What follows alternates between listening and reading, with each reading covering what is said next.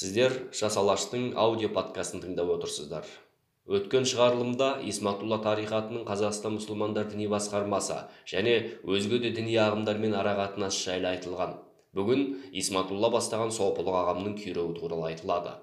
Тұрарбек құсайынов исматулла тарихатының күйреуі және оның жаңғыруы. Министр ертісбаевтың кадр саясатына наразылық білдіріп қазақстан телерадио корпорациясын тастап кеткен зікірші журналистер көп уақыт өтпей ақ өзге ақпарат құралдарына барып орнықты. Тіпті кейбірі нұр отан партиясының құрылымына кіретін бұқаралық ақпарат құралдарында басшы қызметтер иеленді. Ал исматулла пірді ашық қолдап жүрген нұрбах рүстемов қазақстанның иран ислам республикасындағы елшісі болып тағайындалды. Ол өзінің кеңесшісі етіп ғалым боқашты жұмысқа алды.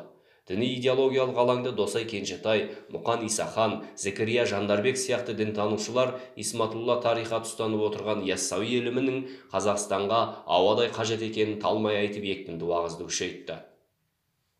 Исматулла тарихатының уағызшылары өздерін қазақстан ұлттық арнасынан қуып шығуға астыртын атсалысқан адамдарды біріп қойған сияқты. Енді олар жалпылама емес нақты тұлғаларды дәлдеп соққы беруге көшті.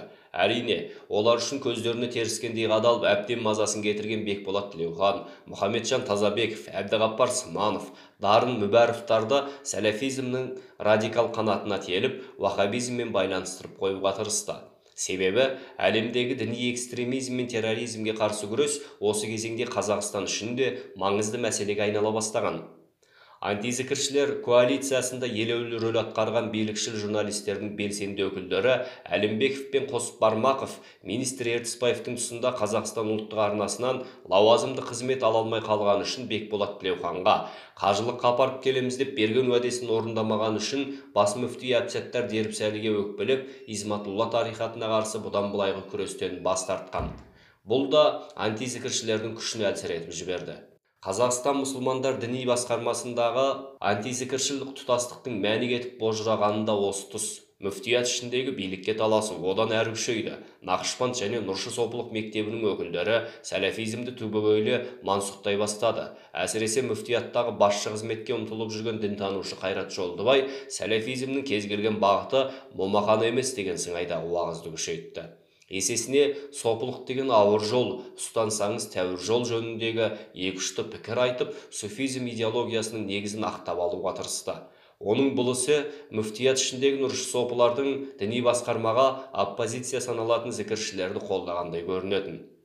Алғашқыда бейтарап позиция ұстанып сырттай ғана бақылап жүрген құраншылардың дәлірек айтқанда рационал монотеистер лидерлерінің бірі асылбек мусиннің діни идеологиялық ағымдар арасындағы кикілжіңге кірігуіне бір бірімен астасып жатқан екі себеп болды.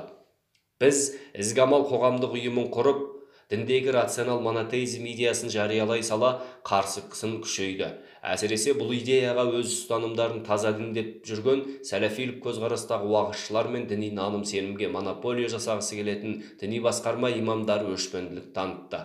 Осы жағдаятқа орай құраншылар да басқа ағымдарға қарсы ақпараттық насихат жасап діни идеологиялық күреске қатысуға мәжбүр болды. 2009 жылы асылбек мусин ұлттық қауіпсіздік комитетінің офицерлер құрамының алдында қазақстандағы діни ағымдардың идеологиясы мен оның шығу тарихы қауіптілігі жөнінде дәріс оқыды. Мұндай жиын өткізуге ұлттық қауіпсіздік комитетінің мүдделі болғанын немесе әкесінің лауазымды қызметіне арқа сүйеген асылбектің жеке бастамасы екенін мен анық білмеймін. Бірақ оның лекциясында басқа діни ағымдарға өшпенділік анық байқалды. Олар экстремизм мен терроризмге бейім ағымдар ретінде сипатталды. Оның емі ретінде рационал монотеизм идеясын қолдау және оны насихаттау жөнінде үндеуге ұқсас ұсыныс тасталды. Асылбек мусиннің бұл ісі қоғамды дүрліктіріп журналистердің сынына ұшыратып қана қоймай ізгамал ұйымы мүшелері арасында кескілескен пікірталас тудырды. Рационал монотеизмді демократия мен либерализм құндылықтарына сәйкес дамытуды көздесек басқа адамдардың зайырлы мемлекеттің конституциясымен кепілдендірілген наным сенім бостандығына нұқсан келтіретінімізді сондай ақ дінді саяси идеологиялардан арылту билік тетіктерін пайдалану арқылы жоғарыдан емес төменнен қарапайым азаматтардың демократиялық таңдау жолымен жүзеге асу қажеттігі айтылды. Ал қазақстандағы діни ағымдар арасында жүріп жатқан қым қиғаш қақтығыс жөнінде жиналған мәліметтерді рационал монотеизм идеясын дамытуға қажетті. Тәжірибелік әрі методологиялық ішкі нұсқаулығы ретінде ғана пайдалану көзделді. Өз кезегінде асылбек мусин де лауазымды қызмет атқаратын әкесінің дін мәселесіне араласпайтынын құраншыларды қолдап немесе оларға кедергі жасамайтынын мәлімдеген. Құраншылар да басқа діни ұйымдар сияқты мемлекеттің саясатына араласпайтыны. Егер кімде-кім саясаткер болғысы келіп билікке ұмтылса ізгамал ұйымынан біржола кететінін жария мәлімдеп елдегі саяси партиялардың біріне барып қосылу міндеті тұжырымдалды. Егер бізде саяси билік тетіктерін пайдалану арқылы діни идеологиядағы қарсыластарымызды тұқырту тәсілін стратегиялық тактика ретінде тәжірибеге енгізсек онда өзге діни ағымдар да дәл осылай жасауға моральдық құқық алатыны оның либерализм құндылықтарын түбегейлі жоюға бағытталған ауыр салдары болатыны айтылған. Бірақ асылбек мусин принциптік мәселеден ауытқып кетті. Қазақстанда 2000 жылдардың соңына қарай билік элитасының жоғарғы эшелонында саяси интрига күшейді. Алда болатын биліктің өтпелі кезеңіне дайындық ел басшысына сол сәтте жақын болып мығым позицияны ұстап тұруды көздеп жасалатын саяси тактика. Мұны біз ресейдегі түркменстан мен өзбекстандағы билік транзитінің тәжірибесінен байқаймыз. Президент әкімшілігінің жетекшісі болып елдегі ең ықпалды саясаткерлердің біріне айналған аслан мусин өзінің басты бәсекелесі ретінде астана қаласының сол кездегі әкімі иманғали тасмағамбетовті көрді. Әрине президенттің сеніміне ие болған тәжірибелі саясаткерді жыл орнынан қозғап ақордадан алшақтатып тастау оңай шаруа емес. Сондықтан оны астыртын саяси билікке ұмтылған және билікті алуға әлеуеті жететін экстремистік сипаты бар исматулла тарихатымен байланыстырып тастау саяси стратегиялық жоспардың маңызды тактикасы ретінде қарастырылды. Сол себептен құраншылардың діни саладағы жұмысына біршама уақыт араласпай жүрген аслан мусин жеме жемге келгенде ұлынан көмек сұраған сияқты. Мүмкін әкесінің қиналып жүргенін сезген асылбек оған құраншылардың қызметін өзі ұсынған шығар. Мұны біз ешқашан анықтай алмаймыз. Анығы асылбек мусин исматулла тарихатының саяси режимге қауіптілігі жөніндегі материалдарды жинақтап шетін діни идеологияға билік элитасындағы шенеуніктердің ішіндегі кімдердің шатылғанын тәптіштеп президент әкімшілігіне арнайы баяндама жолдады. Ол берген мәліметтерде тарихат пірлерінің бұған дейін жасаған қылмыстық әрекеттері түгел айтылды. 2010 жылы исматулла тарихаты лидерлерін жаппай ұстап қамауға алу басталды. Мемлекеттік төрт күштік құрылымы қаржы полициясы прокуратура ұлттық қауіпсіздік комитеті және ішкі істер министрлігі қызметкерлерінен тұратын тергеу тобы жасақталды. Бұл істе діни экстремизм мен терроризмге қарсы күрес міндетін үнемі өзіне алатын ұлттық қауіпсіздік комитетінің қосалқы рөл атқарып тергеу тобына қаржы полициясының жеке жетекшілік жасап негізгі шаруаны сол органның атқаруы зікіршілерге қатысты қылмыстық істе аслан мусин өзінің жеке қадағалауында ұстап отырғанын білдіретін. Осылайша нақты қылмыстық әрекетіне он жылдан астам уақыт бойы құқықтық баға берілмей келген исматулла тарихатына бір сәтте жойқын соққы беріліп қиратылды. Қоғамда сопылар ісі деп аталатын бір жылға созылған процестің нәтижесінде он шақты адам ұзақ мерзімге сотталды. Олардың ішінде 14 жылға сотталған тарихат пірі исматулла әбдіғапар мен 12 жыл түрме жазасын арқалаған қазұту профессоры діни ұйым ішінде үшінші тақсыр саналатын саят ыбыраевтар бар. Олар қылмыстық ұйым құрды экстремизм маскүнемдік пен нашақорлықты адамдардың денсаулығына зиян тигізе отырып емдеу адамдарды заңсыз бас бостандығынан айыру және тағы басқа қылмыстар бойынша айыпты деп танылды. Ал екінші тақсыр нарынбай разбек қажыұлы құрыққа ілінбей құтылып кетіп оған іздеу жарияланды. Ол шетелде қашып жүріп үш төрт жылдан соң жүрек талмасынан қайтыс болды. Сопылар ісі бойынша қылмыстық қудалау құқықтық норма шеңберінен шығып кетті деп айтуға болмайды. Құқық қорғау органдарының қызметкерлері өздерінің өкілеттілігінен асып кетпеуге тырысты. Өйткені әрбір сотталушының нақты қылмыстық әрекетке қатыстылығы дәлелденді. Соттан кейін сенім білім өмір қоғамдық ұйымының қызметіне тыйым салынуы да әлгі қылмыстық әрекетке қатыстылығы бойынша қабылданған шешім. Егер конституциядағы наным сенім бостандығы тұрғысынан қарасақ бұл норманың формальды болса да сақталғанын мына жағдаяттан көреміз. Зікіршіліктің белсенді уағызшысы болған журналистер мен дінтанушылардың біреуі де сопылар ісінде зардап шеккен жоқ. Олар ахмет яссауи атын жамылған исматулла тарихатының ілімін бұрынғыша уағыздай берді. Насихатын әлі де жалғастырып жатыр. Құраншылар үшін де сопылар ісінің салдары жақсы болған жоқ. Рационал монотеистер арасында ағымдағы саяси мәселелерге қатысты көзқарас қайшылығы күшейді. Мен ізгамал ұйымын жауып тастадым. Сопылар мен сәләфилердің қарымта соққысынан қауіптенген асылбек мусин шетелге қоныс аударды. Ол 2017 жылдың соңында рига қаласында қайғылы қазаға ұшырады. Сопылар ісіне сәләфилер мен мүфтият құрамындағы тарихаттардың қатысы болған жоқ десек бұл құраншылардың әсілінде асылбек мусиннің рөлін тым жоғары бағалап көрсету болар еді. Оның жинаған мәліметі бойынша зікіршілердің лидерлерін қамауға ала салысымен қоғамда үлкен дау туды. Тіпті билік элитасында наразылық күшейген сондықтан сопылар ісінің құқықтық норма шеңберінде қарастырылып жатқанын істің экстремизммен күрес және терроризмнің алдын алу шарасы тұрғысында көрсету маңызды болды. Мемлекеттік хабар арнасынан көрсетілген ақиқат атты екі бөлімнен тұратын фильмді дайындауға және исматулла мен оның жақтастарын әшкерелеуге время газетінің атышулы журналисі геннадий бендицкийді қосу бекер емес. Бұл шаруа исматулла тарихатын қиратуды қоғамдық пікір алдында ақтап алу үшін жасалған. 2006 жылы депутаттар назарына ертісбаев ұсынған фильмге ұқсас медиа жоба болатын. Логикаға салсақ бұл жобаны зікіршілерге қарсы ақпараттық соққы беруге әбден машықтанған журналистер әлімбеков пен қосбармақовтың тобы жүзеге асыруға тиіс еді. Бірақ олай болмады. Себебі зікіршілерді қоғамға құқай қылып көрсету тағы да бекболат тілеухан мен мұхамеджан тазабековке жүктелген. Ал олардың әлгі екі журналистпен қарым қатынасының бұзылғанын өкпілеп жүргенін бұған дейін айтқанбыз. Сондықтан ақиқатты жасау бекболаттың үнемі сенімінен шығатын мұхамеджанның жерлесі журналист мұрат есжанға тапсырылды. Ақиқат фильмі мен бендицкийдің зікіршілер жөнінде жазған едел жедел мақалаларын қарап отырсақ әлімбеков пен қосбармақовтың ұзақ жылдар бойы жинақтаған материалдарының ізі көрінеді. Кейбір мәлімет бойынша атышулы екі журналист мүфтидің сол кездегі орынбасары қайрат жолдыбайға қызмет еткен. Олай болса ақиқат фильмін жасауға зікіршілерге берілген ақпараттық екінші жойқын соққыға бұл топтың да қатысы бар деп болжам жасауға болады. Қазақстандағы діни ахуалды зерттеп сараптамалық мақалалар жазған журналистер мен дінтанушылар ешқашан бейтарап болған емес.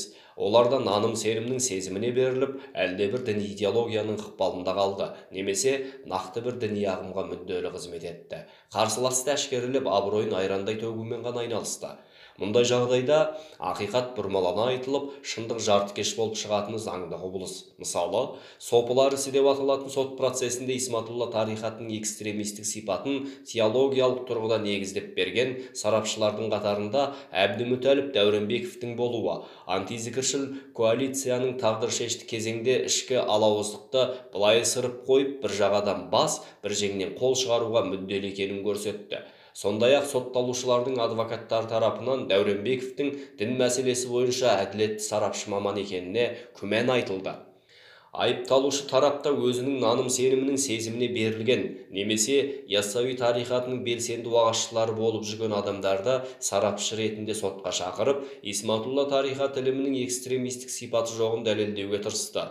Бұл жағдай қазақ қоғамындағы өзекті проблеманың бетін ашып берді. Дінтанушымын деп өзіне дардай атақ жапсырып алғандардың біреуі де бейтарап емес. Олардың әрбірі қандай да бір діни идеологияның ықпалында қалған. Тіпті сол ағымның бейресми лидері саналады. Олай болса даулы мәселеде тағдыршешті сотта осындай мамандардың пікірін шығарылатын үкімнің негізге алуға бола ма?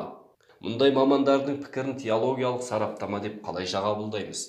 Әрине наным сенім және сөз бостандығы жөніндегі декларация тұрғысынан қарасақ қандай да бір діни идеологияның ықпалында қалған журналистерді неге бұлайша жаздың деп айыптай алмаймыз. Өйткені олардың мақаласы дінтанушы мамандар жасаған сот қарауына ұсынылатын ресми сараптамалық құжат емес. Дегенмен журналистік мақала қоғамда пікір қалыптастырады. Ол пікір қандай да бір салаға маманданған сарапшыға әсер етуі кәдік. Журналистер дінтанушылар мен саясаттанушылардың идеологиялық көзқарасы бойынша жіктелуінің шындықты ашатын жақсы жағы да бар. Мысалы зікіршілерге қатысты қазақ тілді журналистер жинаған мәліметтерді бендицкий діни ахуалдан онша хабары жоқ орыс тілді оқырманға жеткізіп қана қойған жоқ. Исматулла тарихатының тоқсаныншы жылдардың ортасында саяси мақсатпен құрылған арнайы жоба екенін жаңа қырынан дәлелдеді. Ол сопылар ісіне қатысты жазған мақаласында қаржы полициясының исматулла әбдіғаппар ұстаған үйді тінткен кезде ұлттық қауіпсіздік комитетіне қатысты құпия құжаттарды тапқанын жазды. Сондай ақ исматулла әбдіғаппардың ауған соғысындағы жасаған қылмыстық әрекетін тың деректермен толықтырды. Зікіршілердің діни идеологиясына қызмет еткен журналистер мен дінтанушылардың да еңбегін атап өткен жөн. Олар да сәләфилік ағымдардың жасырын уағызшыларын әшкереледі заңсыз әрекеттердің жолын кесті. Нақты діни идеологиялық ұстанымы жоқ. Кімнің тарысы піссе соның тауығы бола қалатын саяси технологияға әбден машықтанған әккі журналистердің мақалаларынан да діни ахуалды бағамдауға аса қажет мәліметтерді табуға болады. Сопылар ісінен кейін бе әлде оған дейін бе дөп басып айту қиын. Діни идеологиялық ұйымдар қазақ тілді ақпарат құралдарын меншіктей бастады. Дәстүрлі бақ бұрынғыша яссауи ілімін негізге алған зікіршілердің ықпалында қалды. Олар абай kz маса kz араша kz сияқты сайттар қосылып ауқымы одан сайын кеңейді. Бұған қарсы сәләфилік көзқарасты намыс kz жақсы kz шын kz сияқты сайттар ақпараттық майдан ашты. Мүфтият құрамында ханафи мәзһабын тасалаған нақышбандшылар мен нұршы мешіттердің сайттары арқылы уағызын жүргізіп жатты. Бірақ қазақ тілді ақпарат құралдарының бұлайша жіктелуі заман талабына сай сұраныстан туындаған секілді. Өйткені діни идеологиялық ұйымдар исматулла тарихатын қирату кезінде төртінші биліктің журналистер әсерінің күшті екенін сезінді. Екіншіден исматулла тарихаты сияқты заңды түрде қоғамдық бірлестік тіркетіп шерхана медреселер ашып көзге көрініп тұратын құрылымдық жүйемен әрекет ету қауіпті екенін түсінді. Осы себеп болса керек сәләфилік құжыралар қорлар мен ұйымдардың біразы өз бетінше жабылды. Діни ағымдар арасындағы идеологиялық ақпараттық шайқасты бұқаралық ақпарат құралдары бетіне әлеуметтік желілерге көшіру онлайн режимінде әрекет ету әлдеқайда қауіпсіз саналды. Дегенмен көп ұзамай сәләфилік сайттар түгел жабылды. Қазір тек қазақстан мұсылмандар діни басқармасының қадағалауына өткен асыл арна телеарнасы ғана қалып отыр. Бұл жағдайды мемлекеттік діни идеологиялық ағымдарды өзара теңестіру десе де болады. Күшейіп кеткенді басып әлсізге мүмкіндік беріп оңалтып баланс сақтау саясатта бұрыннан бар әдіс осы әдіс бір біріне өшігіп кеткен сәләфилер мен піртақсырларды сотталып кетіп ауыр зардап шеккен зікіршілерге қатысты қолданылған секілді. Осы әдіс бір біріне өшігіп кеткен сәләфилер мен піртақсырлар сотталып кетіп ауыр зардап шеккен зікіршілерге қатысты қолданылған секілді. Қазақтың орнында бар оңолар деген үміт ұялататын сөзін исматулла тарихатына қатысты айтса болғандай қапыда пірлері мен тақсырларынан айырылып қалса да тарихаттың мақсат мүддесін идеяға берік мүриттер жалғастырып жатыр. Қазір олар ақш үкіметі қаржыландыратын азаттық радиосында қазақстан ұлттық арнасында және басқа ақпарат құралдарында өзге салада табысты еңбек етуде. Бірақ олар бұрынғыша ашық шашық өшпенді уағыз айтпайды екі шоқып бір қарайтын сақтыққа машықтанып алды. Мысалы бұрын журналистика арқылы зікіршілікті ашық уағыздап келген санжар керімбай қазір әлеуметтік желіде аңыз әпсана қисса айтып жүр. Оның жетекшілігімен логотерапия сияр шәріп отбасы хрестоматиясы әлдинен эпосқа дейін яссауи феномен атты сары түсті мұқамемен шығарылған кітаптар исматулла тарихат насихатының әдебиет екенін дәлелдеу сарапшыларға да біраз қиындық тудырады. Ауық ауық төзімсіз өшпен сөз айтып қалғаны болмаса исматулланың ісін жалғастырушылар үнемі момақан кейіпке кіріп алып жүруге әдістеніп алды. Пірсіз қалған зікірші мүриттер де қазіргі қазақ қоғамындағы сәләфизмге қарсы теріс пікірдің күшеюіне көп үлес қосты. Ай оңынан туып жатса діни идеологиялар шеңберінен шығып саясат алаңына барып қарсыласына ұрымтал тұстан соққы беруге де дайын. Бұл оқиғалар қазақстандағы діни идеологиялық ислами ағымдар өзара күресті ешқашан тоқтатпайтынын қоғамдағы тұрақсыздықтың қайнар көзі болып қала беретінін көрсетті. Текст оқыған алмас нүсіп